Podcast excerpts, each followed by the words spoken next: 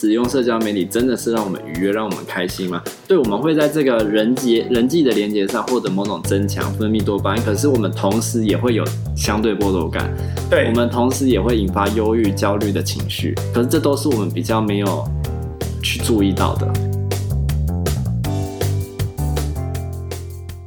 大家好，欢迎收听 CC 零四，我是阿策，我是阿坤，这是一个吸收人生日月精华的频道。我们邀请你在这段时间与我们一起自在的 CC 灵芝。我们刚刚看完了一部蛮沉重的纪录片，没错，叫《智能社会》（Our Social Dilemma）。对，那阿坤有什么心得？你刚看完呢？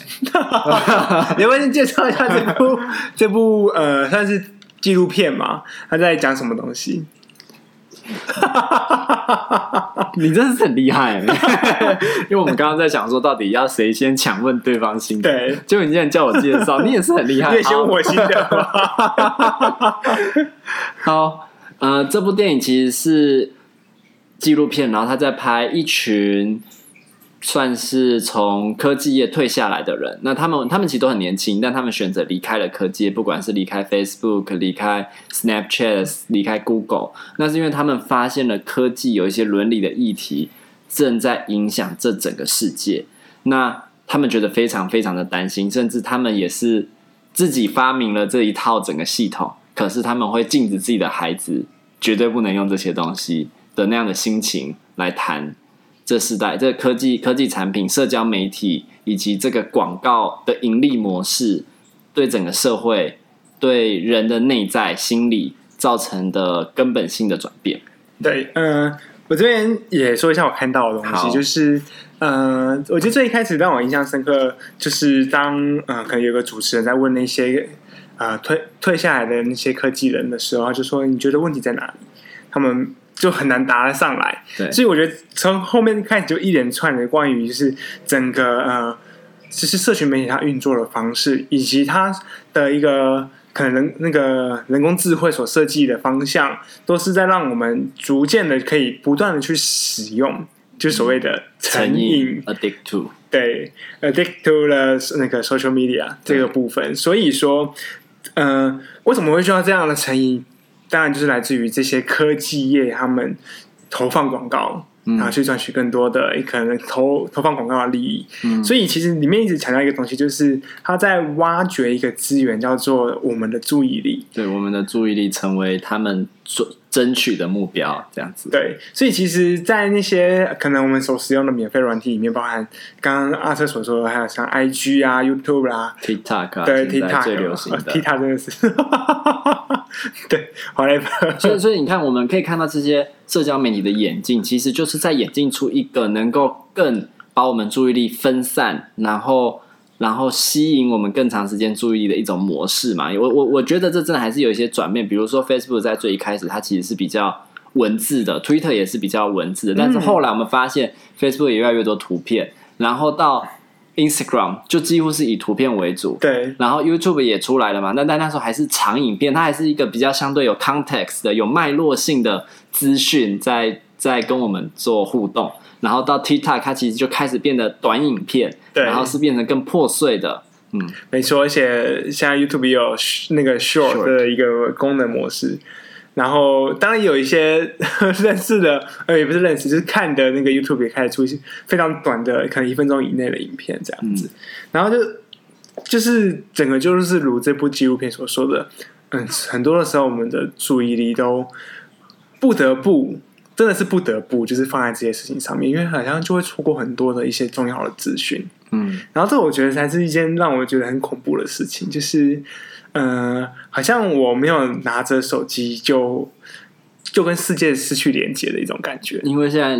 这个世界已经移民到云端上去了，对，对嗯，还没移民到我火星，但已经移民到云端上去了，那些资料中心里去了。是的，呃，所以啊，呃，这部片就是在讲说。呃，科技还有我们的状况，就是这些社群软体的一个呃，他们盈利的模式，到他们怎么样盈利获利，在于攫取我们的注意力。最后，这个攫取注意力的过程，对社会造成什么样的影响？对，我觉得他花蛮多呃细节在描述不同面向，不管是心理上、整个社会面、选举啊，然后商业模式啊的影响，我觉得那些都可以我觉得对看这部片最大的收获是，其实我们未必能够改变这整个已经驶上轨道的列车，它就是在朝某某个方向开去了，它有点像是失速列车一样，就是这样开过去了。对，我们知道纪录片有讲到，就是当当社交媒体开始崛起，国中生就开始用手机、用社交媒体的这一些人，他的自杀率，然后自伤率越来越高，而且是那种。指数型跟我们现在疫情扩散的速度一样快的飙升，对，大概是甚至两一倍、两倍甚至三倍左右。对对，那即便我们知道就是它已经发展这样，可是我们现在其实不太可能就是完全的倒退到没有手机的时代，已经回不去了。你看现在电子支付，你没有手机出去，搞不好还有很多地方你还觉得很不方便呢、啊。嗯，我觉得其实这是我在一边看一边思考的事情，因为刚好可能我。呃，也不是可能，就是我服务的呃对象刚好有就是有忧郁症，然后也是长时间使用手机，然后刚好也是青少年这个阶段。我们一开始所想的可能处于就是把手机收起来，把手机关掉，把那些 App 删掉。但其实就像纪录片里面说。演出来的，他把 impossible，对，他把手机放在一个呃类似定时的保鲜盒，要时间过了多久才能打开上锁的。对，结果他直接把整个敲开，直接整个砸碎这样。但呃，这个也是纪录片有趣，就是他模拟，我觉得应该是模拟一个家庭可能会遇到的一些状况。对，所以穿插在这个里面，让这部电影就是除了纪录片之外，也有一些我们可以去想象的，嗯，关于我们如何被手机被。所谓的社群媒体所影响的状况，所以就像阿瑟所说的，我觉得好像把这东西根除不是不是可以作为解决问题的根本了，嗯，而是要怎么样去思考，在这样的一个列车上面，我们可以做些什么？对，我所以我觉得这部片刚刚还没讲完，就是它的那个贡献，就是在于如果我们看过这部片，至少知道它的那个 mechanism，它的整个运作是怎么样的进行。当我们知道这件事情，如果我们有心啦，要让自己不要这么 addict to 这个整个社交媒体，稍微能够保持一些自己的生活，能够保持保留那种跟人的接触的话，我们其实是比较有能力，有一点力量可以去对抗这整个趋势的。对，可是这还是最难的，就是就像是，嗯、我们现在是问说，嗯、家长要不要买手机给小孩？小孩的话也可以一起说用手机。我们第一个遇到的问题会是他在排场会不会被排挤？就是对于一个孩子，他没有手机，然后没有装社群软体，跟他同学一起使用的话，我们就会去想象说，他好像就会在整个班级里面就会是脱轨的，就融入不进去。对，嗯、但真的是这样子吗？我没有办法回答这题。对，嗯、呃，我也没有办法回答。但是我觉得也是一个可以去省思的部分，就是说。当我们真的没有这个东西之后，我们生活会变得真的是如我们所想象中的跟世界断讯吗？但纪录片里面它其实是演就是像一个断讯的过程啦。嗯，可是感觉好像又没有，就是身边的人都还在，他的家人都还在，都还在那里，可是他好像就整个，但他的生活中心不在那，他的生活中心本来就是强烈的跟整个社交平台。连在一起的，即便是实体的关系，那个纪录片演的那个虚拟情境，它有一个看起来应该是心仪的女生，她的互动，他们那种互动的模式也都会跟社交媒体扣在一起。那我觉得这很贴近我们现在的生活。我们今天如果注意到一个对象，哎，有有兴趣或想要跟他当朋友，我们会不会去找他的 Facebook？我们会不会看他的动态？嗯、我们会不会看他有没有给点我们的赞？或是我们会不会去他下面留言？我们的互动就是虚拟跟实体同时在发生。我们希望这些虚拟的互动可以推进我们实体的关系进展。那今天当没有这个虚拟的平台的时候，他好像就不知道怎么跟这个实体的人互动了。对，呃，其实这也让我想到我在刚开始使用 Facebook，这大概是天好久，二零零八吗？二零零应该差不。就是大概是我高我是高中的时候，高一的时候，对，我大概是高二，嗯，对，就在那个时候，Facebook 出来，然后就是那时候有个游戏叫做餐城嘛，对，City Restaurant，反反反正农场，对，哎，对，那时候开始唱水族缸，水族缸，快乐水族箱，水族箱，对，对，华华莱瑞，反正那时候我觉得，就是就如他们所说的，就是会去在意很多别人怎么想，然后发一些绯闻，然后看多少人会按赞这样的一个过程。我那个 Facebook 不是会回顾嘛？他有时候会跳出我那个很青涩年代时候贴的贴文，真的是他这废文哎、欸，真的。可是就那时候就觉得说，哇塞，就是有多少人按赞，然后多少人看，然后多少人留言，然后留言之后我就很想要去回应他，好像我跟他这个人就是有连接的。可是到后来就觉得，天哪，就我我会很清楚，我知道我现在没有这样的一个状态。就是我知道说，嗯、呃，我好像不需要一直去吸引别人注意，去去告诉别人按赞或是怎么样的，才显得好像我很有人缘，或是我很有趣，还是怎么样的一个过程。我也不确定是什么东西，但我开始渐渐的从这个 social media 了。我就是要问这个哎、欸，因为我觉得这应该就是很重要的。我们怎么跟 social media？你看，你曾经会这么在意别人的暗赞，可是你到一个。好像也不太在意，甚至也可能比较不发文了的一个状态。我觉得有个蛮大的点，就是我发现 social media 其实并不能帮助我增进人际关系。嗯，就是就算我可以在网络上有几百个朋友，然后我们或许会聊天，可是，嗯、呃，我发现到在那个 media 里面所营造出来的那种人际的关系跟氛围，都没有比我真正的跟他去相处。就是面对面的那种形式上面要来的更具更深刻，嗯，所以我不确定是不是因为这样的一个原因，让我渐渐的就远离这样的一个软体。可是，真正那些深刻，就是比较感情好的朋友，我们还是会用 social media 去做生活上的联系，嗯，因为可能之后生活比较远了，所以。反而去拉近了我们之间可能平常没办法生活在一起，不像高中或不像大学那样的一个生活的处境。所以它的基础还是奠基在实际的生活经验的交往，嗯，使得那个虚拟成为一个工具，让我们可能去联系关系，哎，关心彼此的状况。可是它没有办法成为一个关系的基础，对，这就是另外一个问题。因为我觉得那是对我们来说是这样，可是我们知道。有很多关系的进展，它已经奠基是在网友，比如说一起打电动这种基础，或者是就是在网络上网络交友嘛，认识了以后聊天啊什么什么的，然后甚至花了很很等了很久很久的时间才真的实体见面，所以他们的感情基础是奠基在这个虚拟的平台上。对，但我不会说关系是虚拟的，所以好像这东西好像还是可以累积某种社交。嗯，我觉得可以，是因为嗯。呃我这样说好了，在 social media 出来之前，其实还有一个很很有趣的时光，就是那个线上游戏风靡全台湾的时候，就是网咖盛行，嗯，然后大家开始玩什么天堂啦，嗯，然后玩什么石器时代啊、魔力宝贝啦，然后 RO 啊，然后前后后来的对呃风之谷，对对对对，嗯、就是各种游戏。可是我必须说，在上面我也是有感受到那种，就是跟人。比较多互动连接，但那好像是我国中的时候，嗯，对。然后我想象的是，其实，在上面的所建立起来的关系，它确实具有某一种的呃连接力、连接的力量在。可是，好像嗯、呃，我不确定两个部分，一个部分是因为有些真的好朋友，我们之后就会开始做一个事情，叫做网聚，嗯，就是实际上约出来见面这样子，然后才真的去更理解彼此。好像就是除了在那个游戏角色身份里面，我们更看到了更多属于可能真实的他，或是他的整个状态是什么样子。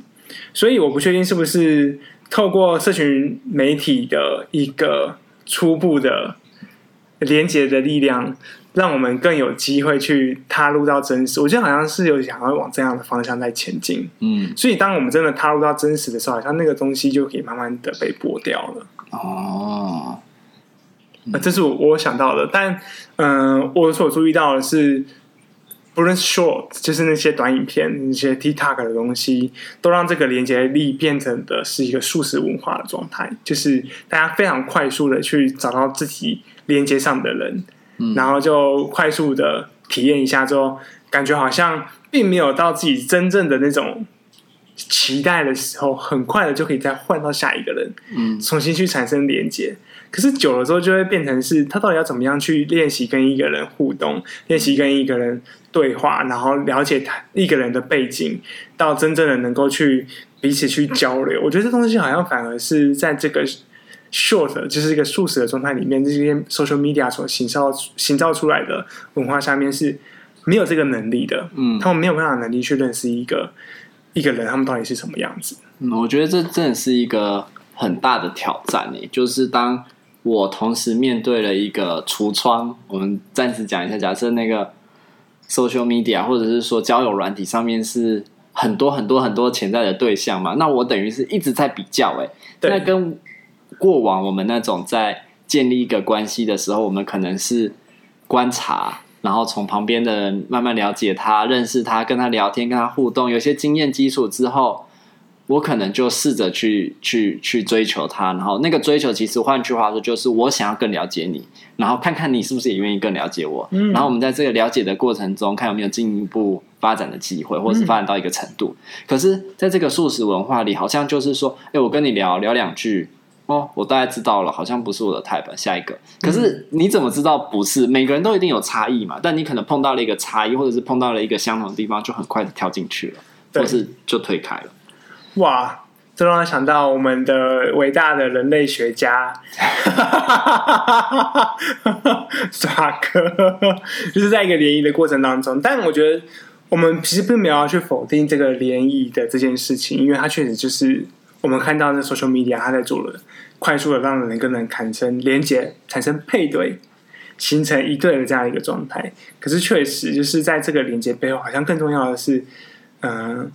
这个人怎么跟另外一个人形成长远的关系，建立长期可以互动的一个模式。可是这这样的一个能力，在现在的，嗯、我必须说，在现在年轻人上，我看到是非常弱的。因为对他们来讲，就是整个媒体、社群媒体，就是他们的，嗯、他们人际关系的全貌，哎，也不到全貌，就是占大多数。他个人的自我形象也占了大多数。别人在社交软体上面怎么看待他，就是他对于他自己的个人的意向。我在纪录片中看到一个例子啊，就是在讲。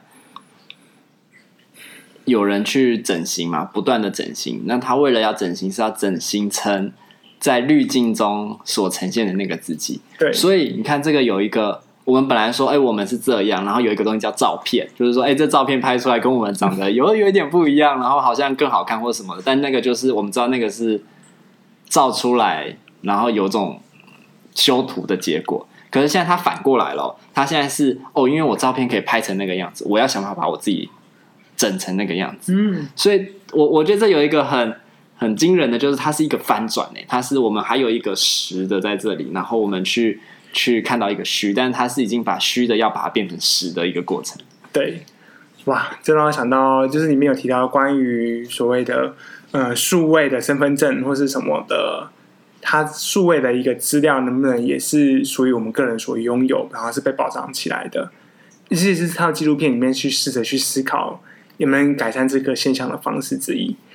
不过在那个你刚刚说的那个例子里面，因为就让我联想到后面，他就是呃，里面的人就是修图修了一个看起来很那个算是漂亮吧，一个漂亮的照片 po 上去，然后就很多人就开始称赞他，因为他原本 po 了一个，发现等了半小时、二十分钟没有人点赞，或者点赞的人很少，甚至可能有人觉得不好看，他就赶快删掉这样子，嗯、然后又重拍，对。可是下面就有一个人就留言就说：“哎、欸，是不是可以再让自己的耳朵大一点？”嗯，就表示因为我的我的手机上的讯息就是没有，他好像是说就是你的你的耳朵是不是可以再大一点？然后有人在嘲讽他说像大象啊或者什么之类的，所以赶快把耳朵盖起来。对，就是有一种我好像知道你在可能修图还是怎么样，还是他对他的外表进行批评？我觉得比较是后者，后者哈。对，呃，不过我注意到的是，你看前面那么多的一个称赞，最后面一个。否定的言论就让一个人垮下来了。嗯，就是整个就会变得很奇妙。就是为什么对于可能不同的声音，或是可能对于自己的批判这样的一个状态，会变得很弱？就是它完全就变取决于你有几个赞，有几个人喜欢你，甚至是不能不太能够承受过多的批评的声音。这样对。或者另外讲，就是我们就算收集太多的赞，只要有一个人否定我们，嗯，我们就会对那个否定方非常非常的重视，嗯。所以我记得纪录片里面有一个人他在讲说，呃，他会怎么建议，就是什么时候可以用社交媒体？然后他就讲到至少要高中吧。他说国中读书已经很累了，至少要高中吧。所以，所以这边他，我觉得他传传传达一个讯息是说，其实用社交媒体这件事情是要学的，嗯，然后是要知道怎么去回应这些社交媒体上可能会有的恶意或者是言论。对，因为他会瞬间变得，我们可能平常有些人可能对我们外貌有一些意见嘛，或者对我们这个人有一些意见，但他这声音不会传到你的耳里。但是在社交媒体上，好像就一切都很透明，他就打在上面了，你不得不看到。是，所以也回到你说的那个学习这件事情，我们从来没有学过什么叫做使用社交软体的，没有学过啊？对啊。我们或许会学到什么叫人际互动，我们会认为人际互动就是在人际互动里面中学习。嗯，可是看起来在社交软体中学习社交互动这件事情上，好像其实它并不是一个明智的做法。嗯，我觉得也是受限于我们刚刚所前面所提到的那个素食的那个以零盈利为主的投放广告的，因为我们其实看到中间有一段我印象蛮深刻，就是他讲了很多那个两极化的现象。嗯，我觉得那也是社交媒体很大的影响，就是让整个社会变极化，而且很可怕的是，我看到的都会以为是事实，你看到也会以为是事实，可是我们看到的东西可能也完全不一样，但我们都会觉得是事实。可是这就是其实本来就是一件事情，它会有不同的样貌嘛。对，所以就会变得很可怕，因为我觉得就像是前几年的一个。台湾的选举好了，我们就会很清楚知道这社会被撕裂的有多严重。嗯，可是为什么会被撕裂这么严重？我觉得也不是单指说是因为哪个阵营做了什么事，或是另外一个阵营他是怎么样的人。嗯，而是在于这整个社交媒体的一个互动里面助澜下，对，就是很明显台湾就分层了，就很极化这样子。对，因为其实不是走台湾嘛，你看美国也是这个样子，全、啊、全世界都是这样子，特别是像这一次。战争开打，那个假讯息的事情也也是这个样子。对，就是你会看到假讯息的人，就是会看到假讯息。但是对他来说，那不是假讯息，那是我们看来是假讯息。他们看我们的讯息也是假讯息啊。对，我觉得很有趣，就是它里面呃有一个 NBA 球星就说他相信地球是平的，嗯，然后他就可以运用他的一个角色，公众人物的身份去影响了可能有追踪他的人，甚至是喜欢他，甚至是。呃，爱慕他的人，就是他的粉丝们这样子。对，对，结果就会形说出到底什么样东西才是真的。嗯，然后里面就在想说，呃，不论是真相还是谎言，在社群软体或是整个科技公司来说，那都不是重点。嗯，重点就是会传播的讯息才是真的，因为那个才是背后可以 profitable 的。就是今天这个讯息传播的快，有越多人看，有越多人点赞，越多人分享。那我就可以卖更多的广告。对，所以我觉得还是造成两极化的一个蛮重要的因素。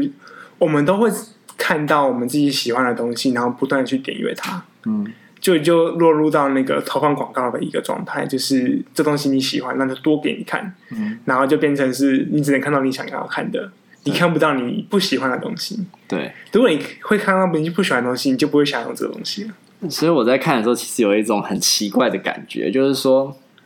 以前嘛，我们知道教科书有部编版，你看它是一个统一规格，我在告诉你有哪些事情就是如此，事实如此，真相如此的东西，没有什么好争辩的，它就是这样。对，渐渐的，我们开始有不同版本的教科书，然后但到社群媒体的时代，突然间好像像是一个没有真相的时代了，它就是。可以是那样，可以是那样，我们永远都没有办法区辨什么是真相。所以，像我就有一个感觉，就是我根本就不想看那些讯息，因为反正我也不知道什么是真的是假的。等时间过了，有什么事情浮出来了，那我们再去理解。但是在那之前，可能都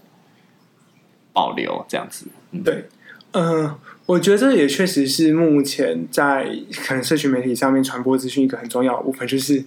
先不要对于你所做的资讯快速的去转传。因为真的有非常非常多的假假讯息，因为我自己也传过，它其实不算假讯息，它就是部分错误或者是什么吗？它是可能两天前的新闻，它被编辑过去，它日期更新写在最新的这一天。嗯，它是一个关于停电的新闻，然后它是停我们目前可能服务的地方，然后它可能今天更新了，我就以为它是最新的资讯，就分享出去，就发现这讯息是错的。哦，对，那是有人刻意操作，还是刚好如此？那时候我会看到讯息，是因为我们的长官把这个讯息 po 在行政的群组里面，嗯，然后我就把这讯息群组立刻传到学生群组里面去。哦，对，然后我就我、哦、靠哟，然后学生就说不要乱传假讯息，我就说对你说的对，不错啊，被学生纠正这样子，我觉得对，也感谢他，就是让我知道，就算是。我说可能也不知道信的，哎，现在讲还有点怪，就是不是什么不太信赖的长官，不是什么位高权重的人传出来讯息就是对的。嗯，我觉得这个东西对我来说是一个蛮大的学习。嗯，对啊，也也确实就是太多的资讯真真假假，大家都可以有不一样的看法，大家都可以怎么说，可是最后要怎么相信？我觉得这部分就会是一个。需要学习的东西，我觉得那就是一个网络公民的素养。说实话，嗯，没有在教这个啊，大家都只能自学，到底会学成怎么样呢？这样子。对。然后我觉得我还会想到一个，就是他影片中有讲到的，你会在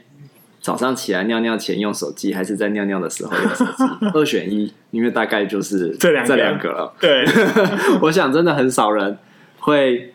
尿尿完。都还没有用手机这样子，你看，所以手机这件事情真的就是跟我们生活完全的镶嵌在一起了。然后，这手机本身它是一个工具，可是它加上了社交媒体，它会让我们看到有这种成瘾的现象，其实就跟增强有关嘛。可是这增强的背后，其实就是人渴望跟人连接，或者是跟人类这个群体连接，或是跟朋友之间那种关系的。感受是很有关系，我们都会在意别人的感受，在在意别人怎么看待我们，在意我们跟别人的关系怎么样。那因为这样的在意，它被绑在社交媒体上，那手机就会变成是我们能够达到这件事情的一个渠道，自然形成了一个成瘾的机制，这样子。然后加上他们的设计上，就会让我们需要不断的、不断被正增强去看这些东西，这样对。哦，我觉得这里有两个部分，一个就是我知道很多人越来越难睡得好了，因为就是因为手机的那个使用，特别是三 C 的软体，呃呃，三 C 的呃一个呃产品，然后的蓝光或是什么的，一直在影响我们睡眠。对我来说也是，我可能早上是啊，早上起来其实我就是会划手机的那一个，然后滑一滑就睡不着。嗯，然后另外一部分让我想到的是，其实除了那个人跟人连接之外，我觉得有个很重要就是快乐这个东西。因为里面其实讲到一个酬赏的机制，就是我们大脑会分泌多巴胺。对，那多巴胺就是会让我们快乐，会让我们呃觉得愉悦。所以为了不断去追求这个愉悦的感觉，我们就会一直去使用这个东西。嗯，其实就像我说的，如果说我们使用社群软体觉得很痛苦，我们就不会使用它了。嗯，所以其实绑在手机上面，绑在社群软体上面，它最重要的部分就是让我们好像一直去嗯、呃，对于这件事情是。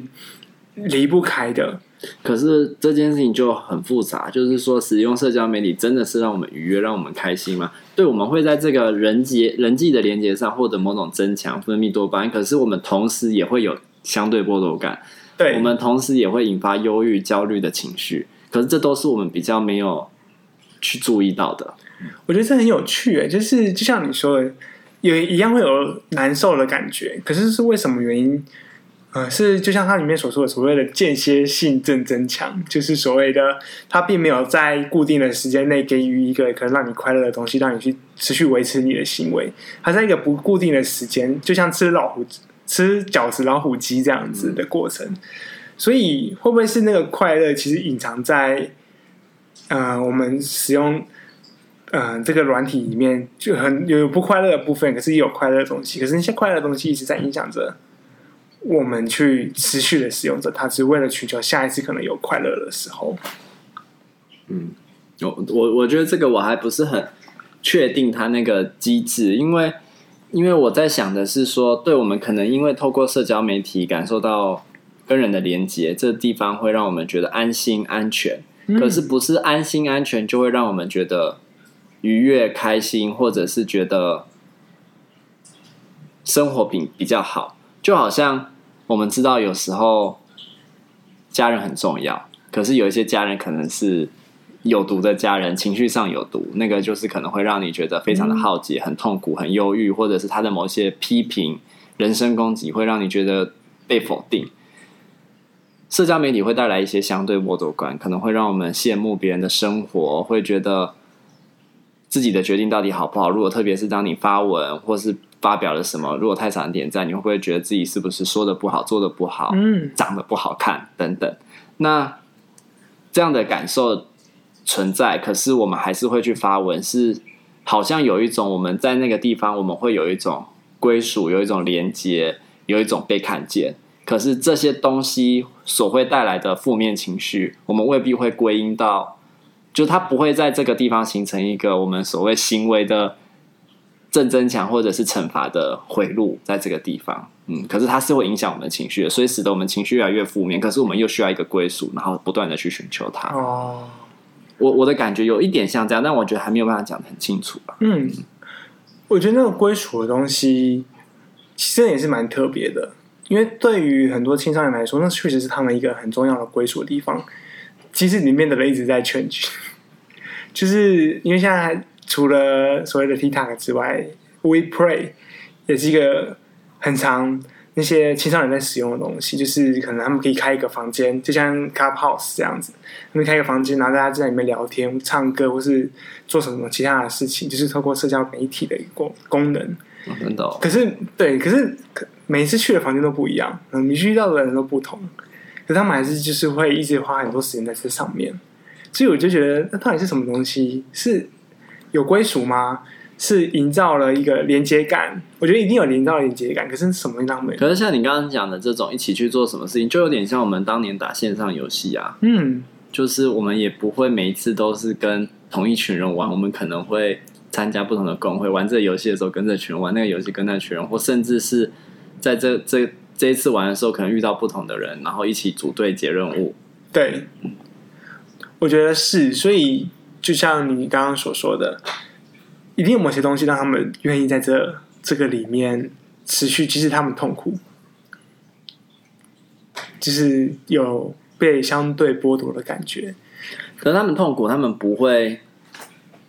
停在这里啊，他们会想要让自己不痛苦嘛，很自然嘛，所以我就要拍更好的照片，我就要吸引到更多的赞。那也许以后我们刚刚在讲说，诶，有一个社交媒体的课程，那那个课程的目标到底是什么呢？是要教会大家如何在社交媒体上获得更多的赞吗？或者是怎么回应别人吗？怎么样才能形象形营造出一个好的